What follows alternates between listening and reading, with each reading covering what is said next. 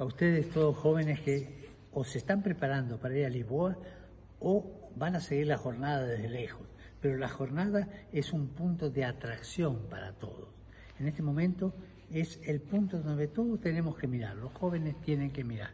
A ustedes jóvenes, adelante. Faltan 40 días, como una cuaresma, hasta llegar al encuentro de Lisboa. Yo estoy preparado, ¿eh? Yo ya tengo todo en la mano porque tengo ganas de ir.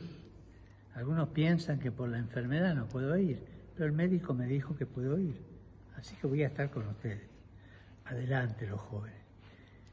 Y no le hagan caso a aquellos que reducen la vida a ideas.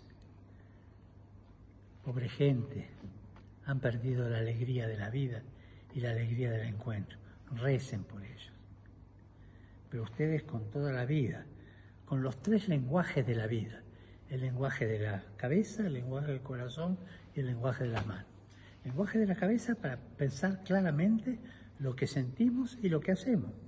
El lenguaje del corazón para sentir bien profundamente lo que pensamos y lo que hacemos.